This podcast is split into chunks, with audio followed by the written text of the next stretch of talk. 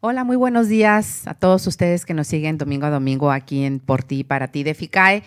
Hoy con un tema especial de inicio de 2016 que hemos estado trabajando muy arduamente para poder ir desarrollando programas de interés, de orientación, coachando a muchas familias, papás que nos siguen y que si por alguna causa no nos pueden ver directamente en vivo, bueno, pues también lo podemos eh, ver posteriormente en YouTube, porque lo subimos todo a YouTube. En esta ocasión tenemos como invitados especiales, primero que todo, a una mami que admiro y aprecio mucho, la arquitecta Teresa Pérez. Muchas gracias, maestra, por la invitación y ya sabes, soy su fan número uno. Ah, qué linda. Eh, ¿Quiere punto extra? Tabata, Viri, Steffi, todo, ¿verdad? No, no, no se vale. Y bueno, también eh, el licenciado Carlos Burgue, Burgue, Burgue eh, del área de psicología, de ahí de FICAE. Este, también pues aclararles que vamos a estar eh, manejando desde vertientes diferentes el tema de hoy, porque nos vamos a enfocar mucho más a la psicopedagogía, desde el punto de vista psicológico, directamente aquí con el licenciado Carlos, pero también la situación en casa, ya como mamá, el cómo manejar a nuestros hijos, porque eh, Tere tiene su criatura, si nos gustas predicar tantito. Así es, yo soy mamá de un niño, soy mamá primeriza de un niño con síndrome de Down, diagnosticado así. Su nombre se llama Patricio, tiene 10 años, estamos muy orgullosos de él. Tenemos dos hijos más, que es Ángel Mario y Jesús Javier. Y todo lo estamos haciendo no solamente por Patricio, sino también para la convivencia de sus hermanos, que siga siendo positiva y en beneficio para la sociedad y el entorno que, ellos puedan manejar el, día de mañana. Es que es algo bien importante, Tere, fíjate, y para aquellas mamis que también nos siguen, eh, ahorita afuera de, de estar ya ante cámaras, platicábamos que para nosotros como mamás, porque ustedes saben, yo también tengo a Gibran, ya es un joven, tiene 15 años y también tiene discapacidad, que de un otro modo tienes que tener la mano dura en muchas cosas, no porque tenga la discapacidad como tal, seas muy consecuente y le permitas todo, no, al contrario, ¿verdad? Así es, es un poquito un poquito no ser una mamá tirana, pero sí exigirle más de lo que se le debe de, exigir a un niño regular, porque a pesar de que la, el área exterior te exige más, pues uno como papá debe de exigirle tres veces o cuatro veces más y ellos te lo dan sin ninguna complicación y sin ningún berrinche y al contrario te dan demasiadas este, satisfacciones que uno se queda sorprendido cada, cada paso que dan. Para nosotros es un, éxito como papás. Y algo eh, que es muy importante, nuestra finalidad, tal vez en ese momento dices tú, qué dura fui, o, te sientes un poco mal cuando lo regañas, pero es bien también viendo por ellos, o sea, es, es bueno por ese lado y tenemos que darle todas las herramientas necesarias para poder manejarse con un, un, control, un movimiento fluido en la sociedad, porque si no se hace autosustentable, que sea independiente, que sea autónomo, definitivamente lo vaya, como dicen acá el dicho, lo, se lo va a llevar la corriente, no va a tener el respeto, nadie lo va a tomar en cuenta, etcétera, o simplemente Lo, lo aíslan. Exacto, sí, la discriminación, ¿verdad? Que afecta completamente. Bueno, pues vamos a el tema de hoy para aquellos que nos siguen. Están ya los teléfonos abiertos aquí en cabina 8244-1221 y están los teléfonos en la pantalla de Fundación FICAE para cualquier persona que tenga alguna duda, alguna curiosidad, tanto del tema que estamos, bueno, que vamos a abordar el día de hoy como cualquier otro tema. Vamos a, a iniciar, licenciado Carlos Burgue con, lo que es el aspecto la, o el manejo de la psicopedagogía. Primero, pues, ¿qué es y cómo manejarla en la discapacidad? Eh, pues buenos días, primeramente. ya me dejaron hablar las dos. Sí, ¿verdad? Es que aguas, cuando son las mujeres, sí. sí entre las mujeres, maestro. Este, pues bueno, la psicopedagogía es muy diferente a la psicología y es muy diferente a la, a la pedagogía. Este, digamos que es la unión de las, de las dos ramas o las dos vertientes, porque por lo general tendemos a confundir o, asociar siempre que la psicopedagogía es parte de la pedagogía, que es parte de la psicología. Es parte de las dos. Indefinidamente es parte de las dos, este, no pues, se puede trabajar una sin la otra. Por eso se llama psicopedagogía. ¿Por qué? Porque la psicopedagogía trabaja tanto procesos mentales como los procesos pedagógicos del niño, los procesos de aprendizaje. O sea, es la unión de las, de, de las dos para llegar a, un fin común, que es el aprendizaje del niño. Por eso, desde mi punto de vista, yo definiría la psicopedagogía como el, el proceso tanto psicológico y de aprendizaje para que el niño pueda, pueda aprender.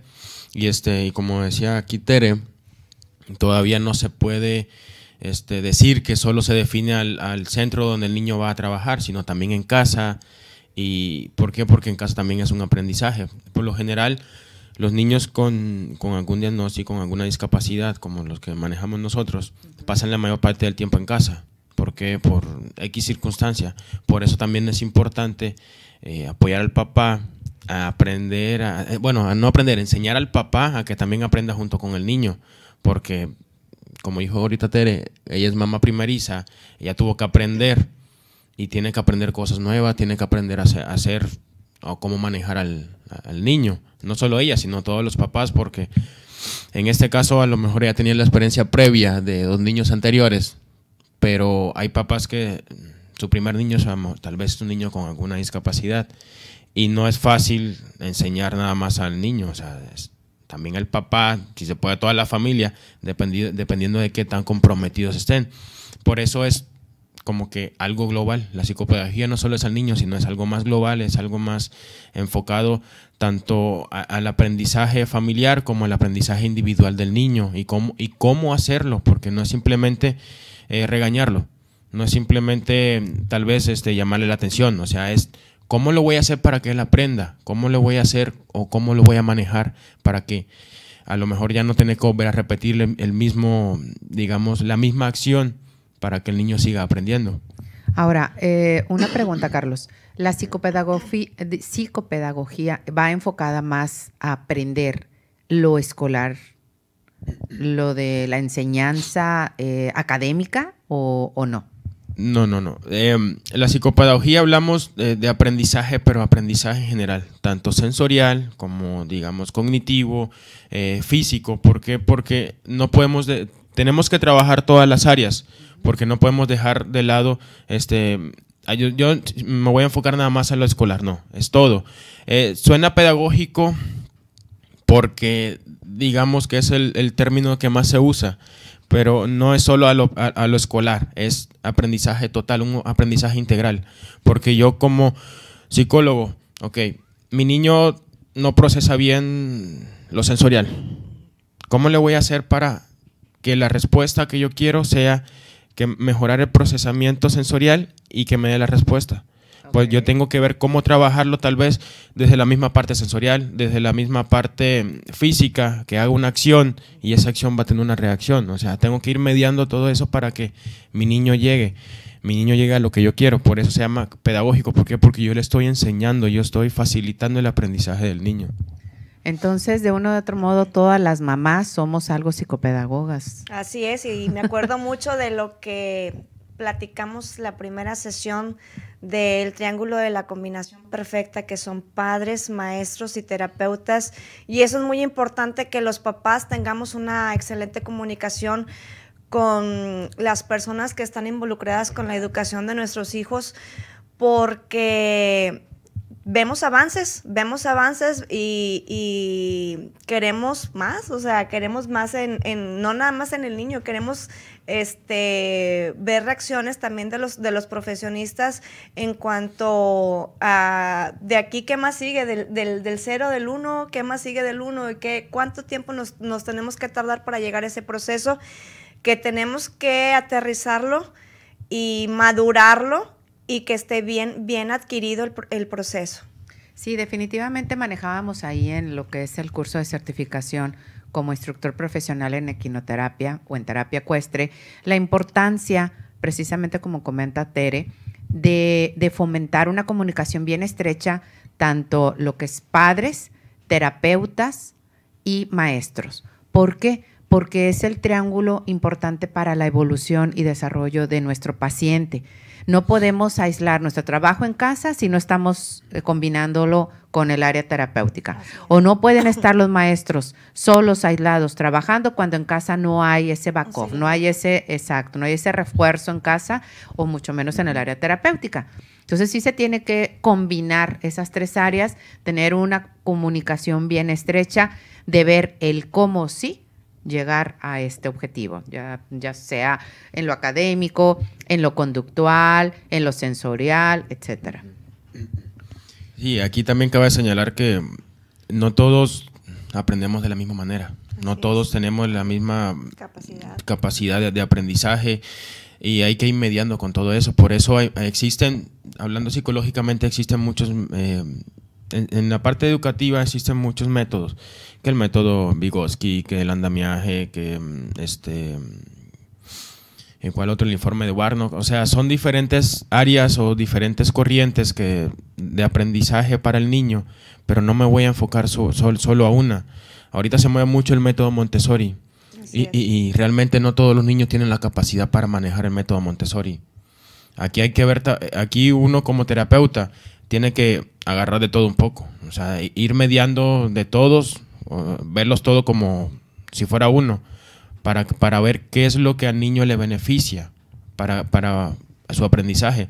Por eso siempre nosotros, digamos, como terapeutas, psicopedagogos, psicólogos, somos más un facilitador del aprendizaje del niño que, que como que la persona, como el papá. O sea, el papá sí es más una persona más constante.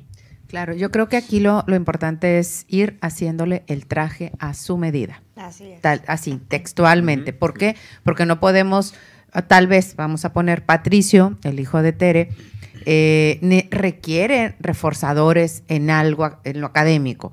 Pero tenemos a Juanito, otro, otro niño, igual con la síndrome de Down de 10 años, bajo unas características bien parecidas a Patricio, pero él necesita que se le refuerce más que todo en lo sensorial, porque Patricio domina lo sensorial. Entonces, al tener la combinación, la área terapéutica, padres y, maestros. automáticamente se van comunicando entre ellos el cómo poder reforzar y hacer el tratamiento específico y focalizado o personalizado, personalizado, a cada paciente y es lo importante para que evolucionen más rápido. Así es y se le y se ve mucho el avance en cada en cada persona, ¿verdad? Cuando los programas son individualizados, realmente se refleja el aporte tanto de los maestros, tanto principalmente del alumno porque el alumno es el que realmente es el que te da los resultados y los papás en casa somos los reforzadores que a lo mejor constantemente estamos detrás de, los, de los niños, ¿verdad? Para ver ese, ese avance y a veces nuestros hijos nos piden más de lo que uno cree que pueden dar. Entonces, uno como papá hay que echarle porras. Totalmente. Sí. Yo, yo aquí, la verdad me gustaría preguntarle a Tere, este, de la experiencia que pasó en el curso como terapeuta, que hicimos una actividad que ella era la terapeuta y yo era el paciente. Yo quisiera que ella expusiera cómo se... Espérame, pero antes de eso sí, me gustaría aclarar para los que nos están siguiendo. Tere, eh, al ser mami de Patricio y como comenta, primeriza de un niño con síndrome de Down, creo que es un reto en la vida mucho, muy fuerte, que en base a, a ese amor, en la unidad de su familia, pues han sacado adelante la situación, pero no, no deja uno como madre, siempre está luchando y buscando alternativas diferentes para poder apoyar a nuestros hijos. Así es. Que de un otro modo, Tere está eh, tomando la certificación para ser instructor en terapia ecuestre, ahí en Fundación FICAE con nosotros.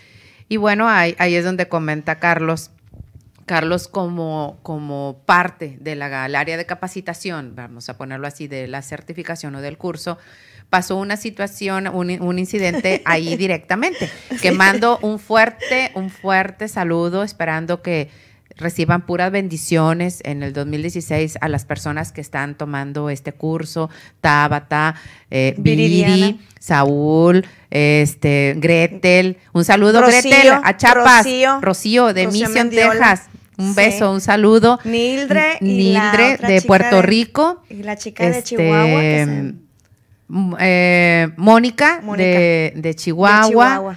Este, y bueno, hay, hay algunas otras personas, si no, no, así, pero bueno, de un otro modo, Tere es parte de este grupo y, y sí, ahora Estefanía. sí. Ay, Estefanía. No, Estefi, sí, no, sí, sí, Bueno, ok, ahora sí ya. A ver, eh, la situación hay que comentar. A ver, usted platique la maestro, porque usted fue el incómodo. bueno, eh, eh, eso fue una actividad en donde pues los alumnos, en este caso Tere, iban en el equipo en el que yo estaba, y este, ellos tenían que hacerla de, de terapeutas. Y yo en este caso iba a ser significando, digamos, un niño, en este caso era un niño con, con autismo. Así es. Para ver cómo ellos lo manejaban, si se ponían nerviosos, no se ponían nerviosos.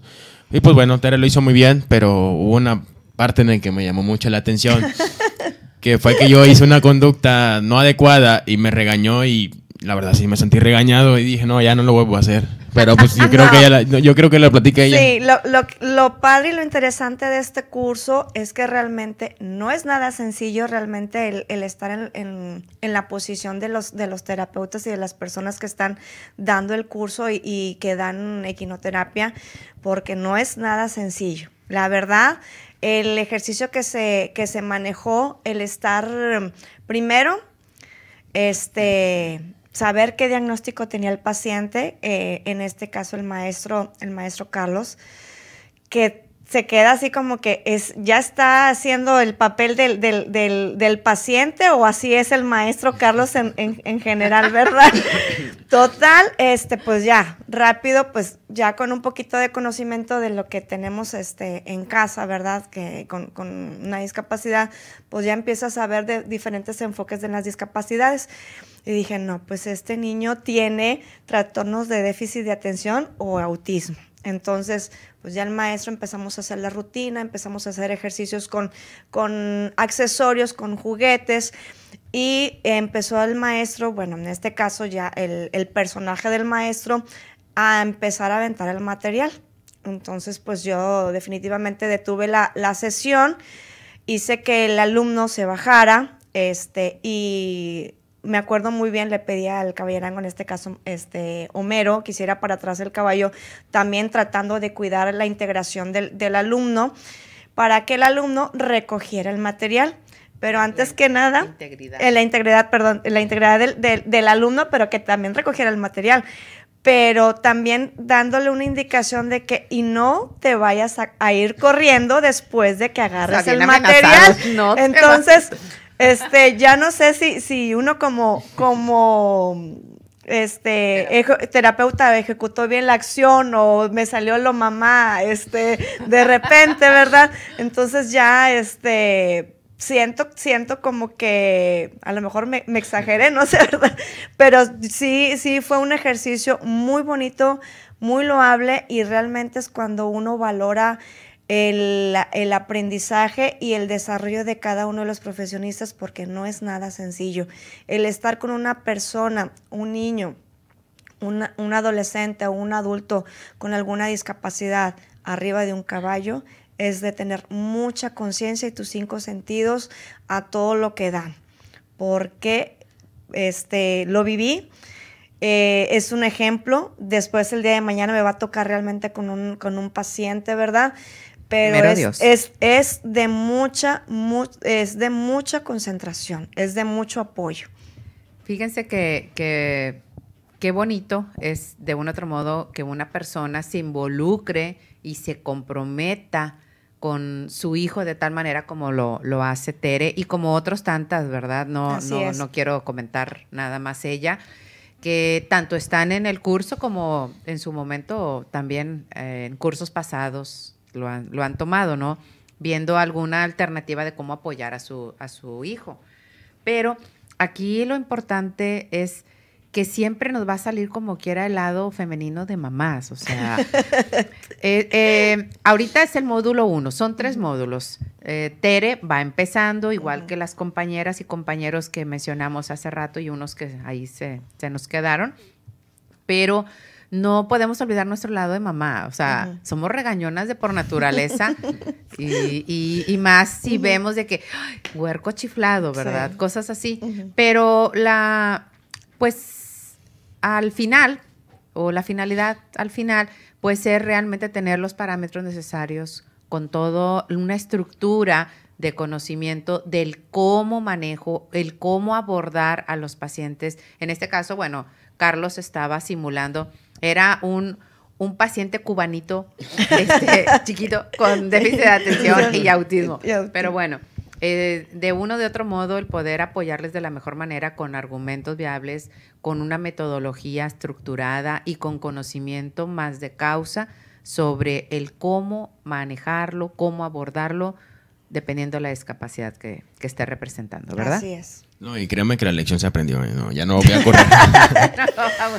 no, no, eh, eh, pero la verdad sí, como dice mi compañera Tere, la licenciada Marisol, sí, es algo muy padre, porque no solo se queda en lo teórico, muchas veces es muy fácil sentarse y, y hablar y hablar y hablar, pero yo creo que lo que mejor se aprende es tanto lo teórico y la práctica. Así es. Y, realmente, pues fue un ejercicio muy padre y realmente, como dice Tere, sí es algo difícil. ¿Por qué? Porque como terapeutas, ya sea cualquier área en la que trabajemos, tienes que ir mediando con, con todo, digamos, los reforzadores que están alrededor, no solo con, con la discapacidad del niño tenemos que ir mediando con si se mueve algo, si alguien grita, si otro niño llora, o sea, realmente es algo como dije, no podemos solamente enfocarnos en algo, en una sola cosa. Tenemos que ir mediando con todo para que el niño tenga un aprendizaje.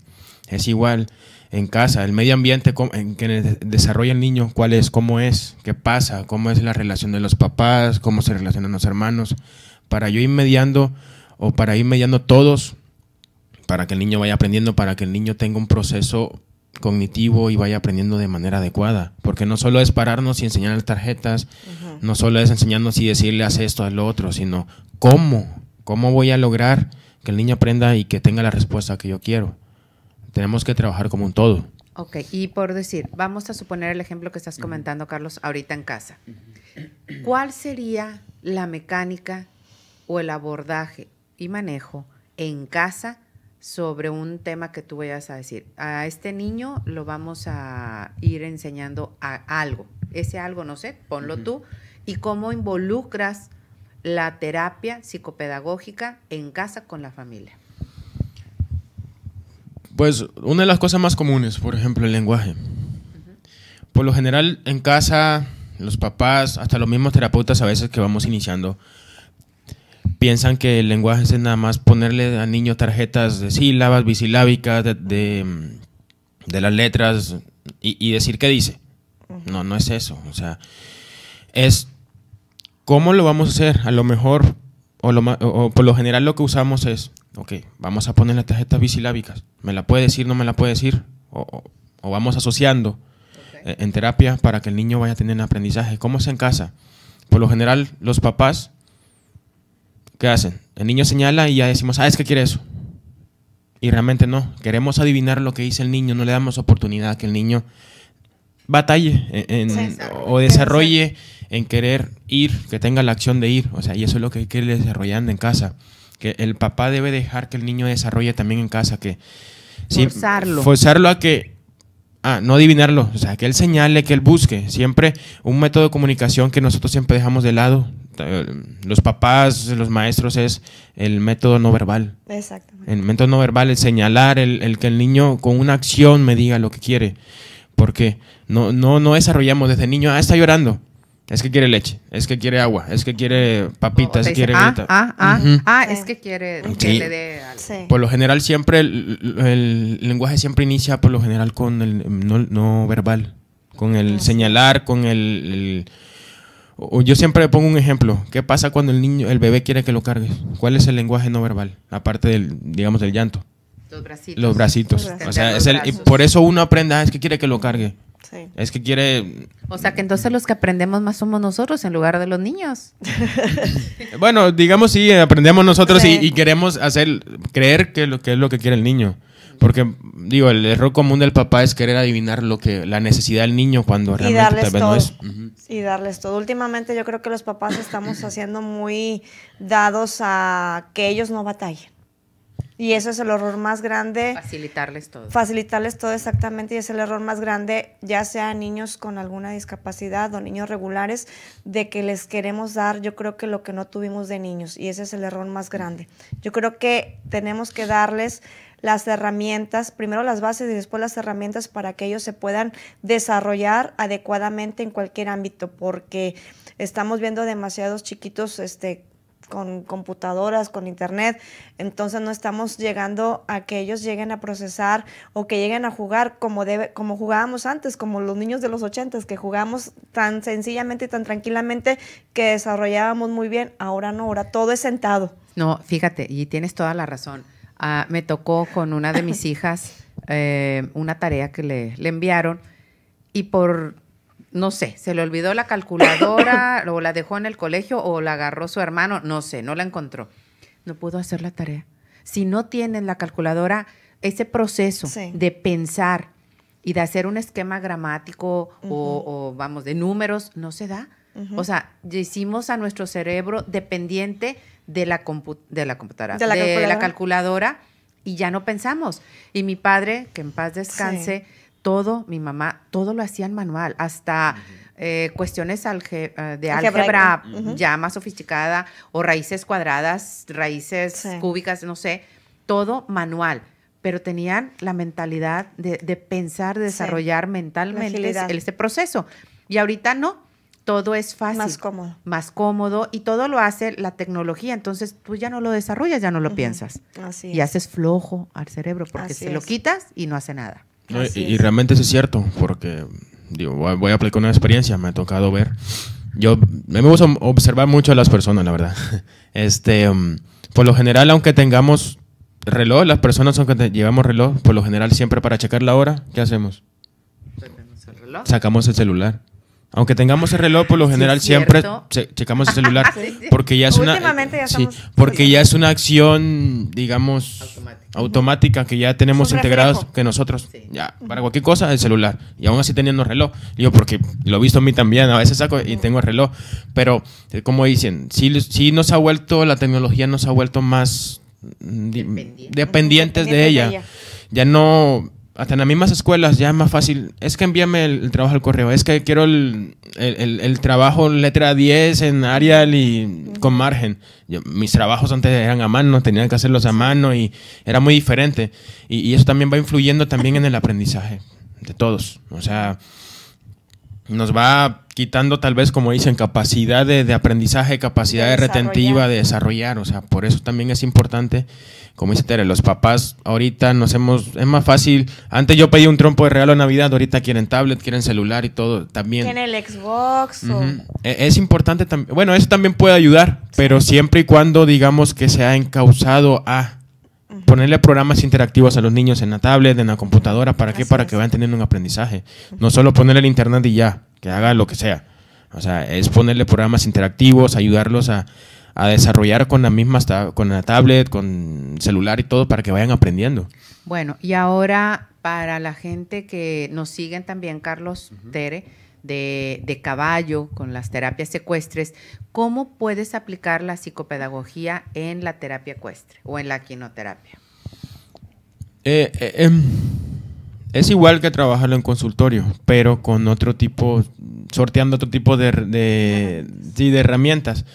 ¿Por qué? Porque, como he dicho en programas anteriores, no es lo, bueno, es lo mismo y no es lo mismo. Podemos trabajar los mismos objetivos, pero de diferente manera. ¿Por qué? Porque no es lo mismo en un ambiente controlado a un ambiente más abierto. Primeramente, pues hay que ver qué es lo que quiero yo lograr con el niño. Por lo general, con los niños, pues trabajamos de mano con los otros terapeutas. No solo es lo que yo voy a trabajar y ya, o sea, tenemos que ver qué es lo que están trabajando los demás terapeutas para yo coadyuvar en, el tratamiento, no trabajar de manera individualizada. Si yo quiero, por ejemplo, en Equino, si yo quiero trabajar lenguaje, puedo utilizar las tarjetas, puedo utilizar cosas de colores, puedo utilizar eh, herramientas que me permitan a que el niño pueda avanzar. por ejemplo, el, el lenguaje. Si yo quiero que mi niño diga una frase, no le voy a poner una palabra de cuatro sílabas. ¿Por qué? Porque voy a, voy a frustrarlo, voy a, voy a hacerle más difícil el, el- el proceso. Siempre, por lo, por lo general, yo empiezo cuando es así el lenguaje y veo que el niño puede decirme la mitad de una palabra, utilizo palabras de dos sílabas. ¿Para qué? Para que el niño vaya asociando, Facilitando. facilitando, se la descompongo para que luego ya en, en- en su proceso él las pueda unir y ya le sea más fácil, ya le sea más fácil, ya no, no le sea tan frustrante el ponerle una tarjeta de una palabra de tres sílabas o de cuatro. O sea, hay que empezar siempre de lo más sencillo a, a lo, más a, lo más complejo. Con cualquier tratamiento, de lo más sencillo a lo más complejo, porque a veces, digo, cometemos el error de, de creer, ah, es que se le va a facilitar más así. No.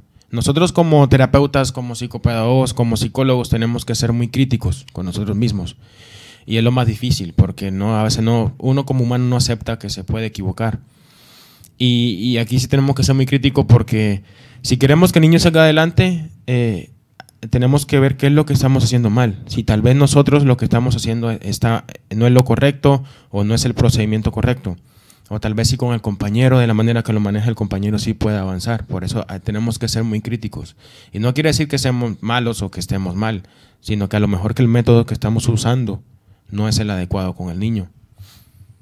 Sí, definitivamente. ah, O a veces no tienen también los niños la disposición para, Ujú. para poder trabajar en, en la sesión porque pueden venir cansados, pueden venir a lo mejor con un medicamento, que una de las cosas que me gustó también del curso que el maestro platicó, que a él le gusta trabajar con niños sin medicamento para poder atacar el problema directamente desde raíz y poder ver realmente cómo poder apoyar a ese niño en, en la cuestión terapéutica y en la, y en la cuestión de equinoterapia.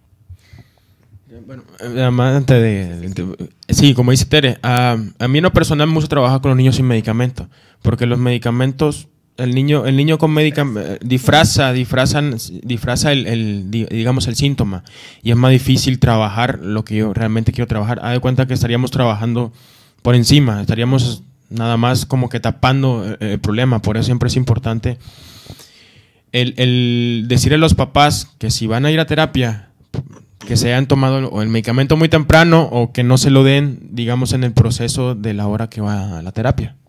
Sí, bueno, ah, ahí automáticamente la finalidad sí, eh, algunos pacientes requieren la medicación, o sea, por prescripción médica. Entonces se tiene que respetar porque si no se sale completamente del De control. tratamiento clínico que esté llevando por, por, pues, vamos a ponerlo así, por la discapacidad o por la patología que esté presentando el paciente. Pero de preferencia, si hay algunas situaciones que a nivel conductual es preferentemente trabajarlas real, así, a nivel real, como son, y no, no tal vez con un medicamento porque modifica esa El conducta comportamiento. mucho. Y en otros casos lo, lo retrae tanto que desafortunadamente a veces las dosis no son las indicadas que hasta la criatura anda como adormecida o aletargada. Entonces no va a conseguir el terapeuta que el tratamiento capte, refuerce y funcione como es debido porque el niño pues No está al 100. superficialmente no está al 100, exactamente. No, y, y- y también es, im- es importante aquí decir que nuestro cerebro, por lo general, siempre está preparado para recibir información durante media hora. Digamos que media hora y, y luego descansar. Porque si, digamos, ponemos demasiada información, lo único que vamos es estresar nuestro cerebro. Y, luego ya no va a haber un aprendizaje. Por eso siempre es por eso siempre se marcan las horas de la terapia de cin- una hora, 45 minutos a 50 minutos, por, para no estresar nuestro... Bueno, nada más ahí un paréntesis. No escuchen esto, chicas del curso y chicos del curso de certificación. Nada de media hora. Aquí buscamos estresar el cerebro, ¿eh? No le hagan caso. Sí, por eso, por eso hasta nuestras clases en las escuelas por lo general duran máximo una hora y, y hay 15 minutos de, De de- tolerancia. de tolerancia. ¿Para qué? Para no estresar, para que no, para que nuestro, digamos, nuestro cerebro tenga la capacidad de poder procesar toda esa información previamente aprendida. digamos, hay algunos casos que sí, eh, cuando es curso sí es muy intensivo, así que síganle así, que está muy bien. ¿eh? Síganle, Ahora, el próximo sábado ya nos veremos. Sí, exactamente. Ahora, Tere, me gustaría preguntarte, ¿cómo es un, un, un día de que tú quieres llevar a cabo una enseñanza con Patricio? ¿Cómo, lo manejas? ¿Cómo lo manejo? El manejo con Patricio es, yo creo que desde recién nacido y que nos dijeron este, la situación de Patricio en quirófano, y en el día de hoy es desde que se levanta, es eh, rutinario, ellos son demasiado rutinarios. Este, se levanta, va al baño, desayuna, o sea, cambio, y ahí a lo mejor desafortunadamente por las cuestiones de horarios, tiempos y todo y traslados, uno pues rápido cámbialo y vámonos, y vámonos, porque uno como mamá hasta parece transporte escolar todos los días. Exactamente, entonces, pero ya este, va desayunado, vamos a su escuela, este, esperamos a que abran y él felizmente se baja con su mochila y directamente al salón. Ya después este, decidimos eh, en las tardes ya hacer un, tipo break porque ya era demasiada saturación de, tantas actividades pero si ellos son demasiado rutinarios, si tú le mueves un cubito en una posición que no está, vuelve a acomodar el cubito donde lo dejó él. Entonces son demasiado visuales, rutinarios, este, se exigen demasiado, no porque tengan alguna discapacidad, no se exigen, se exigen demasiado, este, y a veces pues ellos son los que como hermano mayor también les exigen a, los menores y viceversa, los menores también le exigen a, Patricio en cuanto a la cuestión de tareas, de que traza bien la letra, traza bien el número, bórrale, te equivocaste. Entonces ahí gracias a Dios pues tenemos el, acoplamiento, ¿verdad? Y la aceptación también de los hermanos que... Este, no en cualquier parte se da la, la aceptación porque a veces los, los digamos, los, los aíslan, ¿verdad? Entonces, este, aquí sí, aquí es un conjunto, hacemos equipo y un saludo a ellos que nos están viendo ahorita de seguro. Señor, lo desmañanaron, ¿eh? perdón. No, como dice Tere, lo más difícil es como papá es cuando te dan el diagnóstico, o sea, la aceptación de. Yo creo que ahí empieza el punto de todo. El punto acá, con, en el caso de nosotros, maestro, fue de que no estamos preparados, bueno, uno como papá para recibir esa, ese tipo de, noticias, ¿verdad? Pero no el, el, que nos haya tocado un, un, niño con alguna discapacidad, sino qué sigue. No es el por qué a mí o por qué, por qué me están poniendo esta prueba, sino simplemente es de aquí qué sigue, porque realmente no está la sociedad preparada para para una noticia de estas, la familia no está preparada para una noticia de estas y desafortunadamente la cuestión, la cuestión médica o el, sector médico tampoco está preparado para orientar a uno como papá de qué vas a hacer, con quién te vas a, dirigir, qué especialistas tienes que, que acudir no está preparada. Yo, yo creo, eh, más que todo, Tere, no tanto que esté preparada. Eh, a nivel preparación lo están. Yo creo que falta estructura. Estructura. Una estructura para decir, bueno, acabamos de recibir a un niño en este mundo que tiene una discapacidad. Así es. Esta discapacidad presenta cuando es más obvia.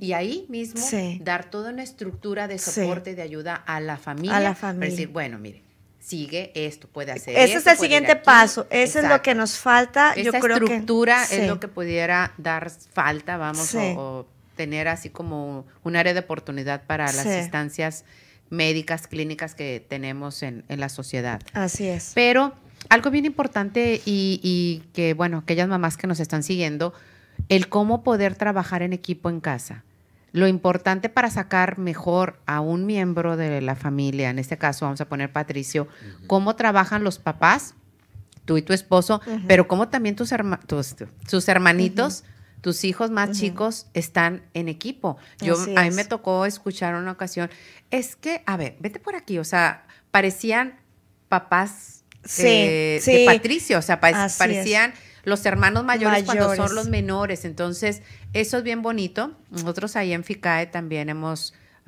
manejado con otras familias ahí una comunicación muy padre. Y con qué ternura el, hermano chiquito ayuda a su hermano con discapacidad o a una hermanita sin discriminación, sin rechazo, sin ese dejo de, ay, pues yo voy a jugar, a mí no me importa él. Creo que aquí es fundamental a ti, papá, mamá, que me estás escuchando, que nos estás siguiendo aquí en Por ti, para ti, de FICAE. Lo importante es que tú le des esa educación y esa formación de trabajo en equipo, de comprensión, de tolerancia y de amor sobre todo a tus hijos para que apoyen a tu hijo que tiene alguna discapacidad. Así es, y, la palabra más importante es tolerancia, porque a veces también los hermanos se cansan, a veces los hermanos son el papá, se sienten el papá o el hermano mayor. En este caso, a mí cada diciembre me, como dicen, se me estruja el corazón con, con Ángel Mario porque ay mamá, mamá, ya viene el teletón, ya viene el teletón, este, ya, ya Patricio va a poder hablar. Entonces, es algo que tan chiquitos, no sé, este, que ellos tienen, lo, registran. lo registran y para él el que su hermano vaya a su escuela es, él ya va a hablar, él ya va a hablar. Él ahorita verbalmente no, no lo tiene adquirido, ¿verdad? Pero son, son retos que desde muy chiquito él dice, este, mamá, yo le voy a ayudar a Patricio y yo le voy a ayudar a Patricio. Entonces, cada uno de mis hijos tiene tres años y medio de diferencia. Entonces, para mí es algo como que muy fuerte que un niño de siete años ya tenga la noción, eh, la noción y el compromiso para con su hermano de diez años es para mí muy fuerte. Y, y, no hacérselo ver como, como delegarle esa responsabilidad en un futuro. Entonces, este, sí, es, es, es este, muy bonito ser equipo con, tus hijos. Si tú tienes algún un hijo con, alguna discapacidad y tienes hermanos, hagan equipo, hagan equipo, este, nunca se sientan desesperados, nunca se sientan que no, que no los escucha nadie. Este, sus hijos se los van a agradecer y el de arriba mucho más. Totalmente. Y aquí, pues, te felicito, te felicito por ese trabajo, ese compromiso, tanto a tu esposo o a ti. Gracias. El cómo poder realmente en el núcleo familiar compenetrarse para poder apoyar y reforzar a Patricio. Eso no es nada más porque sí, es el amor que ustedes le han infundado a sus criaturas más chicas para que toleren y comprendan esta situación. Sí. Pero bueno, eh, nos queda muy poco tiempo, Carlos, a ver.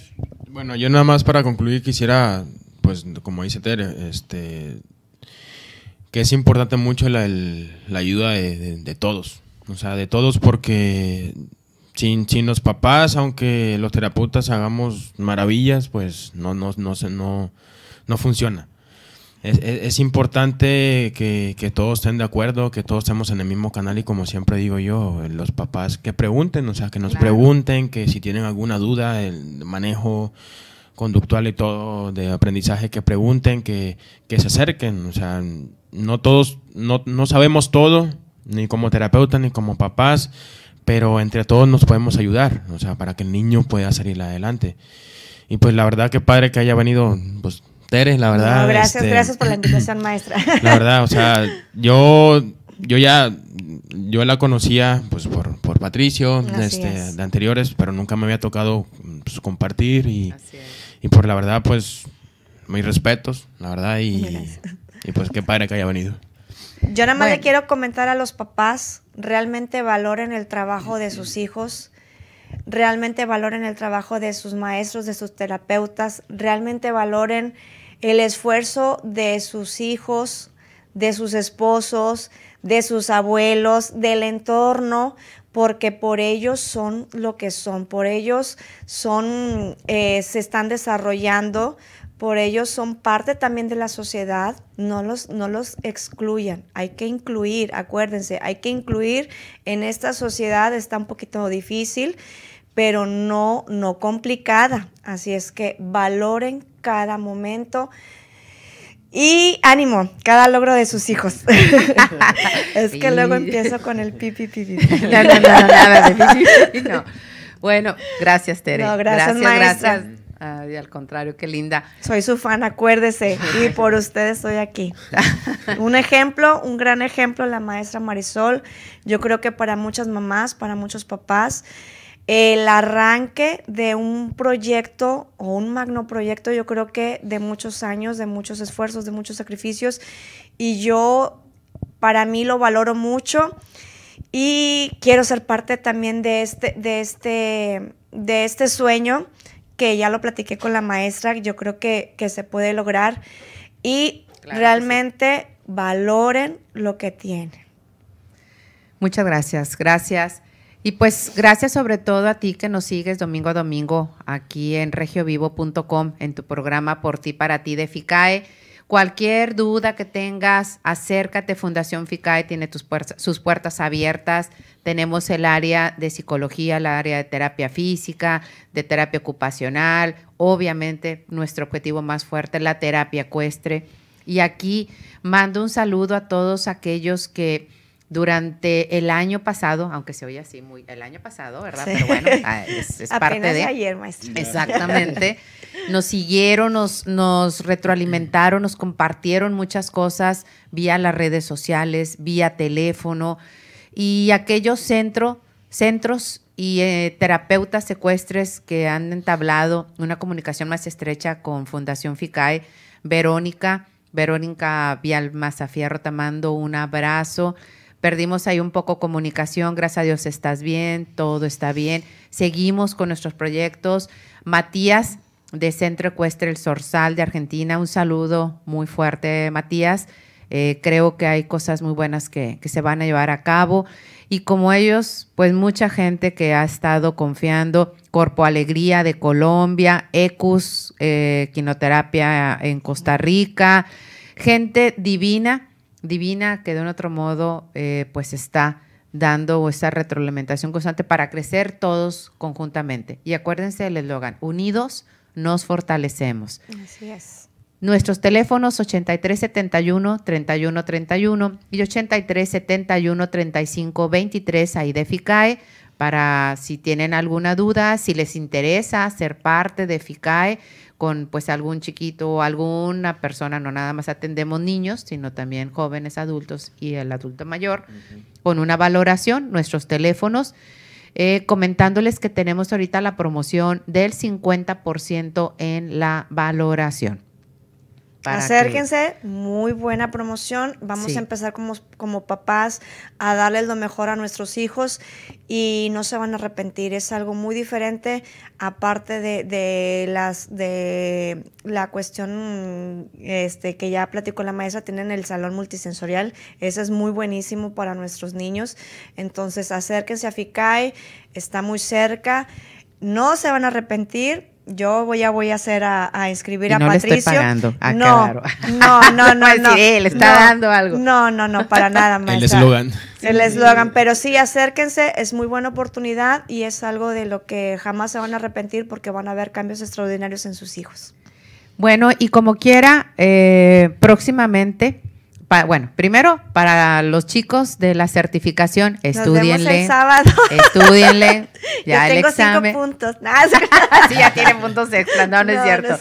Este, también eh, comentarles, traemos ahí algunas novedades. Posteriormente les vamos a, dar a conocer algunos avances que primero Dios logramos nuevamente innovar a, nivel área me siento muy orgullosa de lo que hemos desarrollado, pero de lo que viene más. Carlos. Pues realmente como dicen aquí las dos señoritas, este, pues es muy padre todo, la verdad, y como decía Tere, pues que vengan los papás es algo diferente, eh, no solo por terapias, sino solo también para la diversión de los niños, las actividades que tenemos, que, que hacemos con los niños, y pues la verdad todo, todo, todo, o sea, por ellos, o sea, no solo... No Pueden apadrinar a los chicos también, maestra, ¿verdad? Sí, no, definitivamente. El, que guste, el que desee, como fundación, obviamente nos sustentamos de varios programas, proyectos y de donativos. Entonces, puedes entrar a nuestra página www.ficaemexico.org. Ahí viene todo lo que desarrollamos, lo que ofrecemos, nuestros servicios en general y también nuestros datos por si te interesa apadrinar a un chiquitín que tiene pues una situación difícil en, económicamente en casa y que no puede sustentar sus terapias. Pero con la, yo creo que con la, la mayor satisfacción de que un padrino puede becar a un niño, yo creo que puede ver los avances este, que, puede, que pueden significar muchos para el padrino como para, Claro. para el chiquitín. Y darle el seguimiento, ¿verdad? Así es. Bueno, pues un saludo a todo el equipo también ahí de la fundación, eh, del área de psicología, el área terapéutica, administrativa, ecuestre, hasta de promotores. Gracias, esperando que este 2016 sea un año muy, muy fructífero, lleno de logros, consolidación de metas, de sueños y de crecimiento. Muchas gracias. Gracias, Tere. Gracias, maestra, por la invitación. Es un momento muy, muy importante para mí y una experiencia muy bonita poder este, estar con usted otra vez nuevamente. Gracias. Gracias, Carlos. No, gracias a usted, y pues como quiera, muchas gracias por, por el día. Muy bien, pero sobre todo gracias a ti que nos sigues domingo a domingo aquí en Por Ti para Ti de FICAE. Nos vemos el próximo domingo aquí en regiovivo.com. Bendiciones. Bye. Besos a mis hijos.